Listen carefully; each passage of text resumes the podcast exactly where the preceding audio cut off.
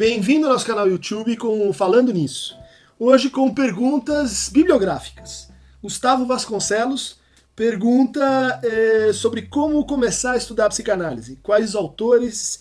É, só começar com Lacan após uma base em Freud. De fato, a psicanálise é um vasto território eh, no qual é preciso pontuar e experimentar, encontrar o seu próprio caminho, se apropriar eh, do seu próprio processo de formação e de leitura. Quando a gente escolhe um livro em detrimento de outro, quando a gente adere a uma temática, quando a gente começa a perseguir um problema, são todos sinais de que é, aquela obra ela está deixando de ser uma, uma doxa escolar e está passando a fazer parte da sua, do seu processo, do seu processo de se autorizar, do seu processo de pesquisa e investigação, e é isso que é importante. Então eu recomendaria, sim, ler Freud, ler Freud em toda a sua extensão, ler Freud de maneira continuada, ler Freud de maneira permanente. Eu recomendaria é, três ou quatro textos que, que, pela sua extensão, pela sua variedade, podem ajudar a ter um primeiro contato favorável com Freud. Primeiro, as cinco lições de psicanálise, é uma conferência que ele dá nos Estados Unidos, em 1909. Segundo é sobre os sonhos, um trabalho que sintetiza essa obra magna uh, chamada Interpretação dos Sonhos. Né? Esse texto é de 1905. E o terceiro é a Gradiva de Jansen, é uma leitura que o Freud faz de um romance é, um romance histórico, é, onde ele demonstra em ato é, as hipóteses sobre o inconsciente, a natureza do recalcado, a sexualidade, isso tudo numa forma muito específica que é o romance e a relação amorosa. Em relação a Lacan, é, recomendaria o próprio texto Lacan, é, algum, alguns trabalhos que são particularmente assim, favoráveis para o primeiro contato, o estágio do espelho e, e a formação do G, o Tempo Lógico é a asserção da certeza antecipada, uma pequena conferência de 1953 chamado O Simbólico, o Imaginário e o Real, e um contato com um dos seminários, eu recomendo muito o Seminário 1, de 1953, no qual Lacan começa a anunciar então o seu, o seu programa de pesquisa e de, de investigação na psicanálise. Se eu pudesse complementar isso, uh, posso indicar esse Porquê Lacan, que acabei de lançar pela editora Zagodoni, como um texto também de introdução ao pensamento desse autor. Outra pergunta vem de Elídia Machado. Fiquei pensando sobre a queda da perversão como estrutura, se alguém poderia indicar leituras. Né? Esse é um tema muito interessante, muito presente na, na pesquisa psicanalítica brasileira.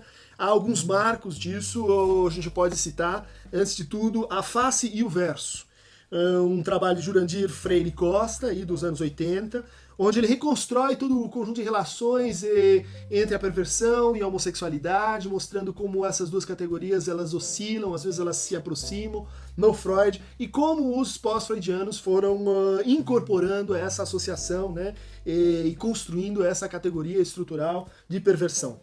E, mais recentemente, o trabalho de Graciela Aide Barbeiro, Homossexualidade e Perversão na Psicanálise e um texto que recapitula essa relação aí já mais dentro do universo Lacan, mostrando como, como a noção de perversão ela se aplica mal, ela se aplica com muitas restrições, né, quando a gente pensa o campo aí eh, dos estudos de gênero, quando a gente pensa o campo da, das teorias feministas. E aí, mais recentemente ainda, é preciso mencionar o trabalho do Rafael Colassi, Colaf Cossi, né, Corpo em Obra, da Universos, que é um estudo sobre, sobre redesignação de gênero, sobre eh, a relação assim, como ela foi eh, capturada pela noção de perversão né, em psicanálise e como ela eh, está agora já caindo enquanto, enquanto um operador diagnóstico sensível. Também nessa dimensão, o trabalho de Patrícia Porchat, Psicanálise e Transsexualismo, uh, Desconstruindo Gêneros e Patologias, é uma, um diálogo com a Judith Butler, né, mostrando aí a, a fraqueza e a, e a pouca, pouca necessidade né, da gente contar com a, com a perversão enquanto uma estrutura, ou pelo menos como uma estrutura no mesmo sentido em que a gente fala em neurose e psicose. Eduardo da Paz faz uma, um pedido de mais bibliografia sobre os sofrimentos ansiosos, e, e, sobre esse regime de expectativas excessivas, né, de ideais de perfeição, eh, que acabam redundando na nossa cultura, na nossa época, num aumento endêmico, um aumento uh, generalizado da, da experiência ansiosa. Então, para isso, eu recomendaria dois trabalhos do Mário Eduardo Costa Perena, professor da Unicamp, um chama Pânico e Desamparo, e outro chama Pânico, né?